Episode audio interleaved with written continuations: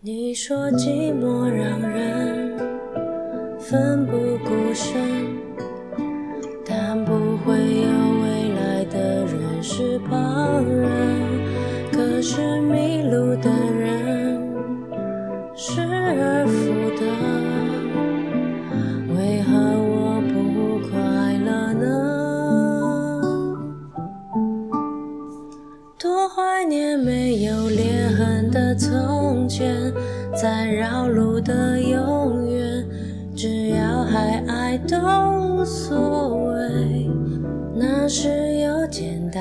心，相信着。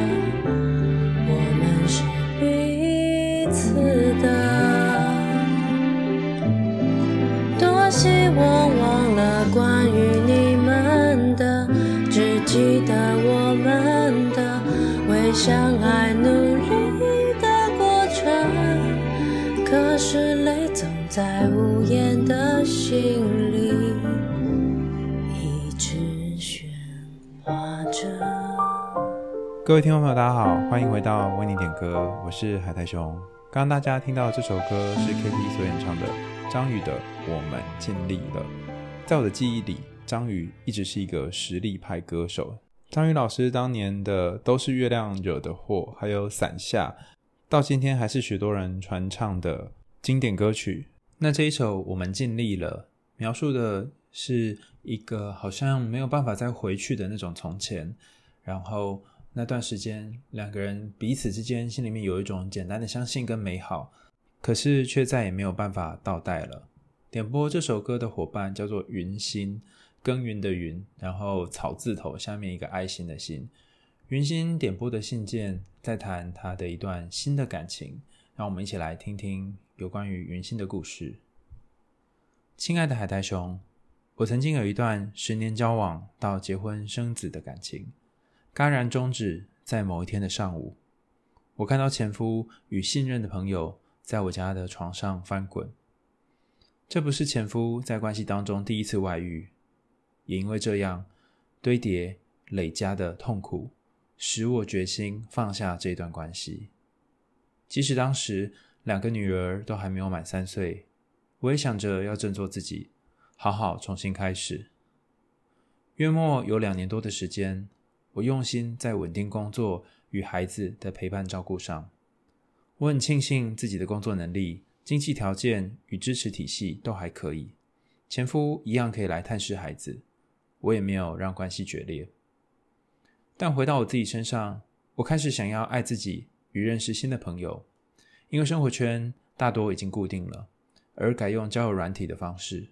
我发现有几位可以聊得来的，也有只想要性关系的。一直到我认识一位在金融圈很忙碌的他，我想说我们可以试试看分隔两地的生活，但是在这样的情况下，或许还是可以谈谈看恋爱。我的工作生活在他成长的家乡，他自己在大台北追求他的目标。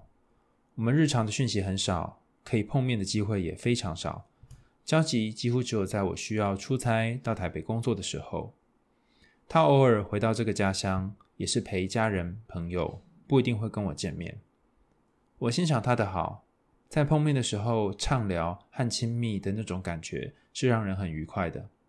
我也理解他的忙碌。毕竟我自己也是一个超级忙碌的职业妇女以及单亲妈妈，或许我也知道自己是如此的生活形态，才选择不接受太过紧密连结的亲密关系吧。但他会在话题聊到一半，或者是牵涉到生活的时候突然消失，让我陷在不知所措与恼怒的情绪当中。例如某一次在碰面的前一刻，他突然传讯息说他发烧了。然后整天传讯息都没有回，打电话也没有接。不久之后接到他的电话，也是打来一声之后就挂断。我完全不知道他怎么了。那一天原本是我们出游散心的日子，突然间糟糕透顶。也因为他工作的忙碌，每一次的相约几乎都是我主动的。我也试着表达我的困难，每次他都说他会试着去改变和调整，却很难持续。我会觉得找不到生活与互动的交集。我觉得我尽力了，是否该让这段关系继续下去呢？他有着一种相当自我、知道自己要什么的特质，这是最初让我欣赏的部分。在前一次关系的结束，我也才知道独立与在关系当中做自己这件事情有多么重要。因而，当我对这段关系有一些质疑，或者是对他情绪化的时候，他理性的包容是最让我感觉到温暖的。我觉得自己没有被放弃，也同时因为相处的机会过少。我们对彼此的认识并不深，即使已经交往超过一年，我却觉得我们在朋友圈当中还是单身的形象。我们也都还没有其他的共同朋友。我们两个曾经谈到无法同居、不结婚与不生小孩的共同想法，这个想法是契合的。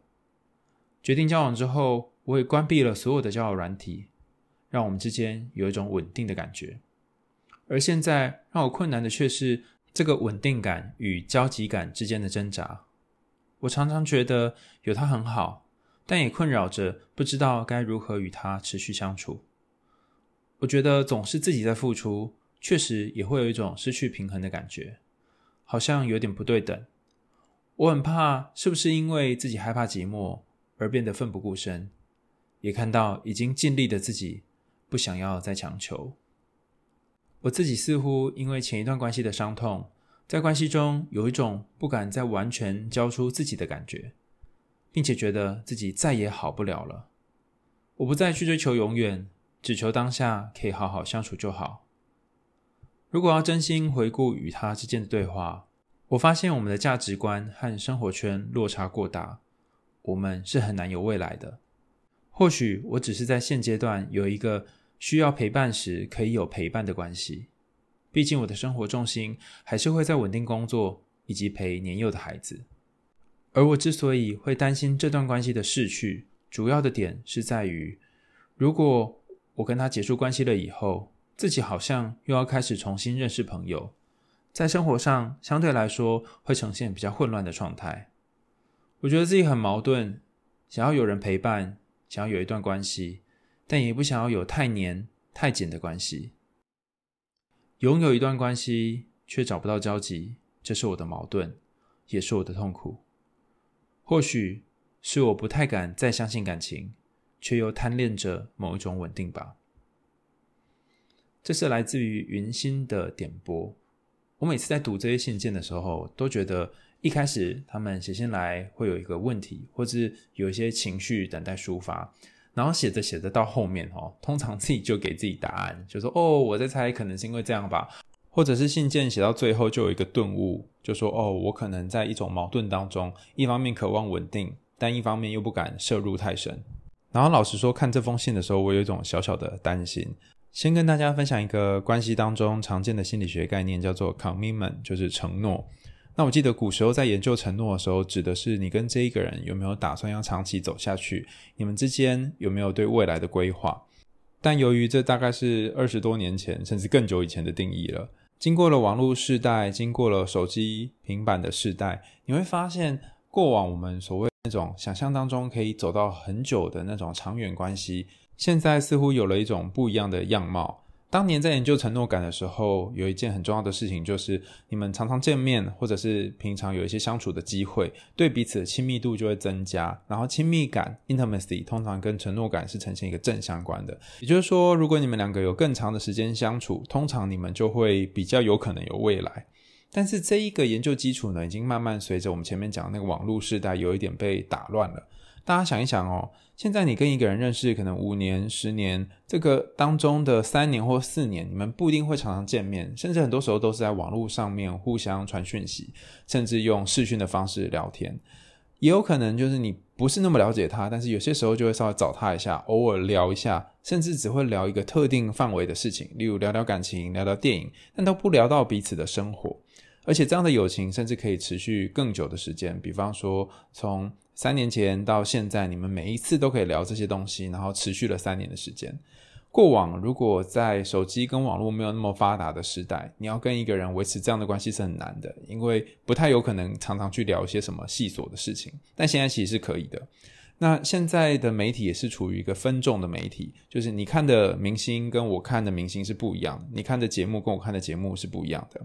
所以在各种东西都被分散注意力的情况下，你跟一个人的关系其实也可能被分散。以前你跟一个人在一起，这个人可能在生活上，或者是哲学观上、感情观上、家庭上各方面都要跟你契合。现在不一定要这样子了，你可以找一个网络上面的对象跟你有深度的聊天。那如果你愿意的话，你也可以找一个炮友，或者是身材刚好符合你口味的人，然后变成一个性上面满足性需求的对象。你还可以有一个对象是工作或事业上面的好伙伴，你还可以有一个是可以平常呃周间的时候或者是周末的时候和你一起去喝喝小酒，然后玩闹，甚至是做你有兴趣的事情的朋友。所以好像。跟以前那种一个人要陪你做很多事的状况有一点不一样，现在可以分散成每一个人，他可以专精于某一些事情。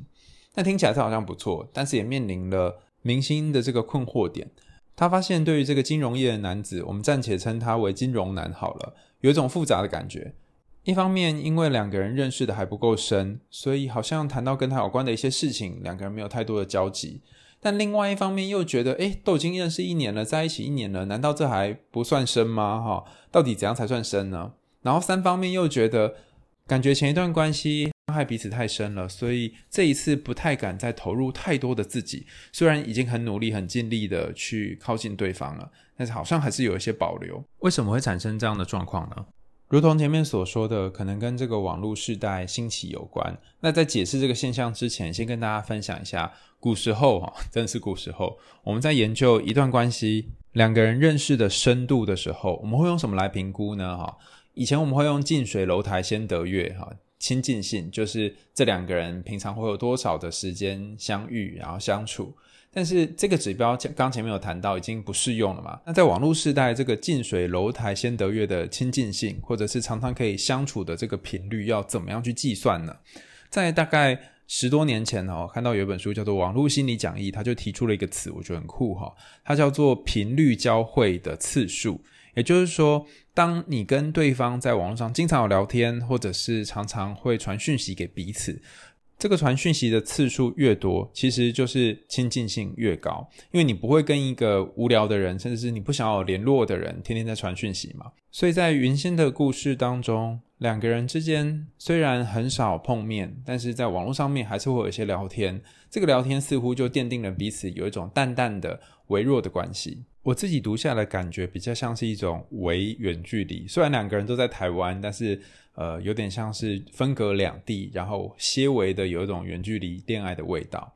为你点歌到现在已经两百多集了哦，所以我们之前有谈过很多有关于远距离恋爱的故事。那如果大家有兴趣，可以往之前去听，或是之前去看哈。女人迷上面的文章也有谈到一些有关于远距离恋爱会发生的事情。但我这里要特别指出的是，像这种明明可以见面，但是却没有办法真实见面的为远距离，或者是为远距离。有两个很特别的地方想要跟大家分享。第一件事情是，那些总是说很忙、没有时间的人，某种程度上面只是他不愿意把他的时间分给你而已。因为人生总是很多事情有轻重缓急，如果对他来说你是一个重要的人，再怎么样他都会把时间留一部分给你，就算是三分钟、五分钟也好。第二个想要跟大家分享的事情是，就算你占据了某一个人很多的时间，那也不代表你在他心中很重要。诶，听起来好像第一个跟第二个矛盾嘛，但其实不是哈。我们要占据的其实是有品质的时间，然后短也没关系哈，但是那个时间要有品质。举个例子来讲，很多人都会说哦，我现在是社畜，社畜啊哈。那你老板跟公司不是占据了你很多时间吗？你真的有把你的人生奉献在上面吗？还是有些时候你只是去打卡上下班，然后在那里抖吸干而已呢？回到刚刚我们谈的这个重要的人在你身上的两个有关于时间的部分哈，第一个是他如果不愿意分时间给你，或他一直说他很忙，表示你没有办法在他人生当中占据某一小段时间，连一点点可能都没办法。那会不会在你心中他重要的程度比在他心中你重要的程度更多很多倍呢？第二个事情是，如果你真的跟他见面了，相处了，那个相处的时间是有品质的吗？还是你大多数的时候会觉得，你跟他虽然人在一起，但是你并不真正了解他呢？这两个跟时间有关的概念听起来好像很复杂，但实际上并没有那么困难哦。其实就是两个字，叫做尊重而已。大家可以想象一下哦，如果你很重视一个人，你会在前一天突然联络也联络不到，然后打电话也没有办法联络上，甚至打个电话又挂断，会出现这种很奇怪的状况吗？如果这个人真的在你心中占据了某一个位置，你会让对方在电话的那一头等一整天，甚至是完全不知道你发生什么事情了吗？在云歆描述到这段故事的时候，其实我内心有一个小警铃，就当当当当一直在想哈，如果想得坏一点，会不会这个金融男他根本就没有认真的想要跟你交往，他只是把一部分的时间分割给你，可能是五分之一或者是三分之一，所以你想要谈跟他生活有关的更细微的事情的时候，他就不想要跟你说更多了。所以换句话说，你虽然把他当男朋友，但他真的有把你当成女朋友吗？这样讲起来好像对金融男有点不公平哈，因为我们只收集到云心这边的故事，不晓得从金融男那边讲出来的故事会长什么样子。不过我觉得云心也对自己蛮诚实的。你在信件的最后也谈到说，会不会我就是喜欢这种淡淡的、微微的，不要有太多更深刻连结的关系？可是我心中又有一种觉得不安定的感觉，就是嗯，好像这样交集有点太少了。当我看到信件后段，你有很多的自我剖析的时候，我就有一个 feel 哈，那个 feel 就像是庙里面有那种信徒来这里求助，说：“师傅啊，拜托帮我开示一下，我想知道我到底怎么了，或是我现在该怎么办。”然后通常这时候师傅就会说：“施主啊，这个问题就应该问你自己了。”于是这个问自己的问题是什么呢？就是我在前面几集也有跟大家分享的一个关键问题，叫做：你想要怎么样的关系？你渴望的关系形态是哪一种呢？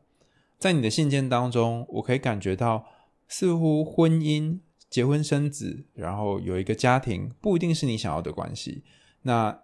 两个人既然有同样的期待跟想法的话，你想象的所谓的有未来的关系是什么呢？是那种两个人彼此陪伴，但是却没有更多的法律或者是身份束缚的关系吗？那如果他跟你在一起，同时和其他人也有其他的感情的关系，就是我们之前谈过那种开放式关系，那这是你想要的吗？还是你希望他的心就只有你，然后你的心也只有他呢？我本来觉得应该要问你这个问题，可后来我从信件当中看到一个端倪，就是你们两个人认识之后，你把一些交友软体也删了，甚至是你把和其他人可能有亲密连接的方式也渐渐的让它不见了。这意思是说，你把心中那个放着感情的椅子，然后把它空出来，让这个新的金融男坐在上面，但他似乎不一定有做出类似的事情。所以，如果问你说，诶，你希望他有其他的感情关系吗？我猜可能或多或少你的答案是不一定会希望，或者是否认的程度会占稍微多一点点。那这是我的猜测了哈。那如果跟你想的不一样的话，也欢迎留言跟我说。那另外一方面，不知道你们两个有没有谈过他想要怎么样的关系呢？他想要的是一个没有婚姻或是没有男女朋友这个标签的束缚，甚至没有任何的限制性的关系，他可以再去发展别的感情关系的一种状态，还是他希望跟你是一对一的关系呢？甚至是会不会他想要跟你定义的关系是炮友或者是网络情人的关系呢？先前有一个心理学家叫做 Boxer，他跟一群来参与研究的参与者讨论说：“诶，你们觉得在这段感情当中，两个人最难启齿的禁忌话题 （taboo topic） 就是最不能谈的那个话题是什么？大家猜猜那个禁忌话题是什么？他们列出了很多的项目，包含谈论前任男友女友，包含谈论彼此的缺点。但是其中他们发现最困难、最困难讨论的话题，其实是。”我们之间怎么了？这个话题，也就是讨论两个人现在的关系状态，或者是讨论两个人对未来关系的期待。因为去讨论关系的状态，对两个人来说都是某种压力，但是不讨论又会像我们前面有几集谈到的，有一种关系不确定的感觉。因此，大多数的人都会选择在不确定跟讨论之间去找某一种动态的平衡，就有时候谈一点谈一点，或聊一点聊一点，甚至是在那种。有一些冲突，或者是发生一些事情要爆发的情况下，然后才会说我们现在到底算什么？可是，与其到那个时候才去说，不如找一个时间点，两个人好好静下心来谈一谈。我们希望我们彼此是一对一的关系吗？我们希望我们一周见面几次？或者是我们希望我们的关系里面谈到你的生活或我的生活的时候，我们不要躲开吗？感觉这好像是一个很吓人的状态哈，就是直球对决，然后把一些需要面对的黑暗的东西都挖出来，一个一个去看到底有什么。可是如果你不去面对的话，它就会一直变成堵塞在关系当中的一坨肮脏的东西，你们之间的沟通就会被这个东西一直卡住。你可能会觉得放着放着，就有一天或许就会自己好吧，但没有什么事情是可以放着自己好的。如果你都没有改变任何行为，那大概你就会重复过去一年之间所发生的事情，然后你内心会有跟过去一年之间同样的感觉，会觉得这个人好像这样子微微的连接也很好，但又觉得好像哪里少了什么，会觉得自己已经努力付出了很多，但是又觉得好像又有一些缺憾的部分。跟大家分享一个小故事，前阵子我家厨房的洗手台，不知道为什么，就是那个水都下不去，然后一直卡着卡着，卡了很多污垢的样子。我自己还买了那种厨房用的通热，然后把水管拔下来，然后洗了一轮，就发现不管怎么搞哈，那个水还是会卡在当中。后来就真的不行，就找师傅来换。然后他把这个整个洗手台都拆掉，然后把下面的水管全部通一遍哈，连同洗碗机、洗衣机全部都看了一遍，才知道哇，里面的管路呢已经乱七八糟了，就是之前可能有些食物的残渣都没有弄好，然后还有一些奇怪的东西都在里面。我甚至还在当中找到了三只筷子哈，但这整整个很肮脏、很混乱的情况下，当然水会下不去啊。然后那个师傅在离开之前跟我说，他这个。通水管呢，虽然有有收了一部分的钱，但它有保固哈。哦，在这里没有要业配，所以如果有兴趣的话，大家自己上网搜寻通水管的师傅。但总之，那个师傅在离开之前就跟我说他有保固，然后说大概三个月内呢，如果有任何状况，都还是可以联络他。真的觉得他人很好，而且他走之前呢，还吩咐我一句话说：“哎，你知道吗？还好你有请我来，因为如果再放着，隔个两三天，万一就继续这样卡着的话。”可能你下面整组水管系统通通都要换掉，那到时候就不是几千块可以处理的。我听到之后超级惊讶的，为什么惊讶呢？就是我原本想说我自己清一清，虽然水还是会卡住，就是流下去的速度有点慢，但如果有耐心的话，等一阵子水还是会流光。那我可以这样子，有点像睁一只眼闭一只眼，继续过我的日子，吃我的饭，然后煮我的菜，然后让那些水就卡在半空中，但是勉强还可以使用。可是，终究有一天，它会到完全没有办法使用的状态。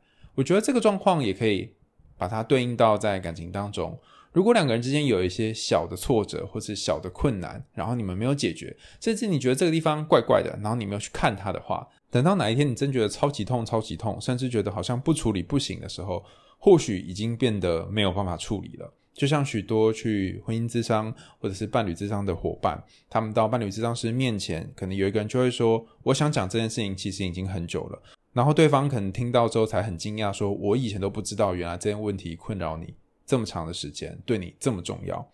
所以，虽然去面对这个困境本身有可能会产生一些压力和冲突。但危机经常也是转机，说不定两个人好好讨论，反而能够找到彼此在关系上面想要的平衡，甚至是两个人对于现在关系状态的期待跟想象，如果有所不同的话，也可以早日分道扬镳，然后你有机会可以去遇见不同的人。在你信件当中也谈到，或许你并不是对于这段关系感到恐惧或担心，你只是害怕改变而已，因为现在这个好像有点稳定，但是又缺乏交集感的状态，对你来说有一点小困扰。可是，相较于要去开启一段新的关系，现在这个状况似乎还是好一些。所以，宁可你在这个状况当中维持某一种假的平衡，就是你所说的贪恋某种稳定。但我想要跟云心说，其实在这封信的开始，你就讲了，在上一段关系结束之后，你透过交友软体去认识了一个新的对象。后来虽然把交友软体关起来了。但就算这段关系，目前的这段关系结束，你还是有可能跟之前一样，再透过交友软体去认识下一个对象。我觉得在你身上有一个很特别的东西，是你对于感情或者是生活有一种很特殊的韧性，就坚韧的那个韧性。在心理学上面，我们称作 resilience，是指一个人面对逆境和挫折的时候，可以重新再站起来往前走的那种能力。有一本书的书名就叫做《韧性》，它的封面是一把雨伞，然后上面放着一颗石头。你可能会觉得天哪，一把雨伞上面放着石头，应该雨伞很快就被压坏了吧？但不知道大家有没有看过那种龙骨很软，然后怎么折都不会断的那种雨伞？我在猜这把雨伞应该就是属于这种的，可以抵挡一颗石头压在上面。在《巅峰心态》这本书当中，里面谈到临床心理学家 George Bonanno 把韧性定义成人在面临困难的时候可以维持相对稳定的这种能力。那如何拥有这种能力呢？在《活出意义来》另外一本书，它的作者是意义治疗大师维克多·弗兰克。他在书里面谈到，当我们找到一件事情的意义的时候，那一刻起就不会再那么痛苦了。所以我相信，在这十年的婚姻结束之后，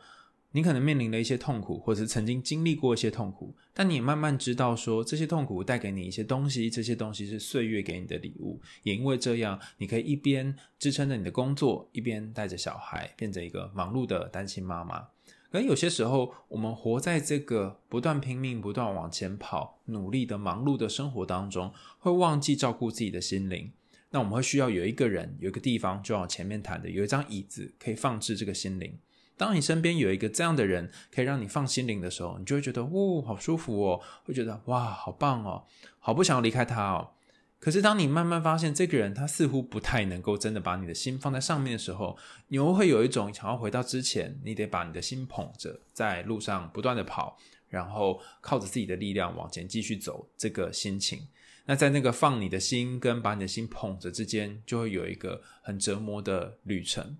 但我觉得这并不是两个里面一定要选一个，你选择把椅子拉出来，把心放上去，或者是选择在路上一边走，然后捧着自己的心。前面也谈到，还有第三种选择是，或许这一个人并不是你可以把心放在他身上一辈子的人，他可能可以放一阵子，但不一定是一辈子。他可能陪你走过了这一年多的时间，然后你很感谢他，你很感谢他在你情绪化的时候没有把你推走。你很感谢他总是用比较冷静的方式来面对你所有的情绪，但或许他的阶段性意义会结束在某一个时刻，或许不是今天，或许不是这段时间，或许是今年的某一个时刻。那在那个时候，你愿意挥挥手跟他说再见吗？你愿意跟彼此说，我们都已经很努力了，我们都已经尽力了，以后我们各自有各自的人生吗？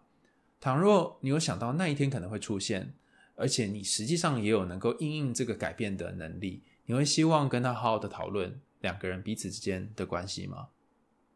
在一段感情受伤之后，我们经常会变得很难再去相信下一段关系可以顺遂，可以有一个人真正的接纳自己。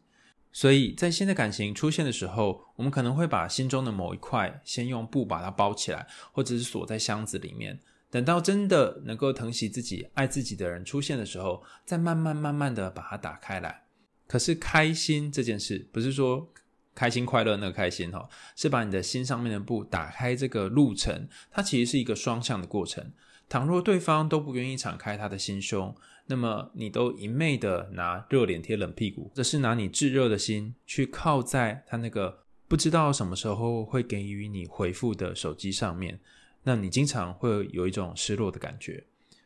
要怎么样才知道对方是不是一个愿意和你一起开心的人呢？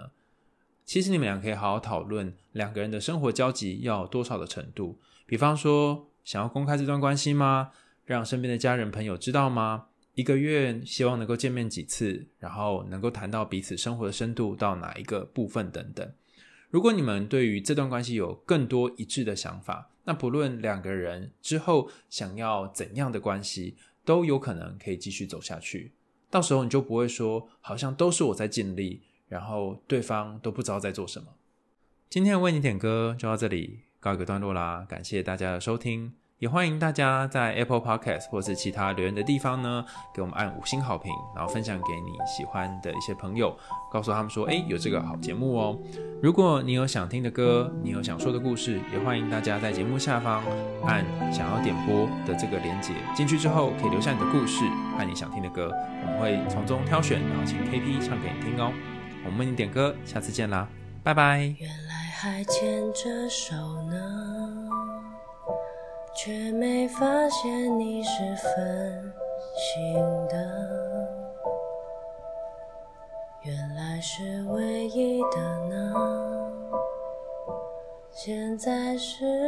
什么？还说是最爱的呢？其实爱不爱是一样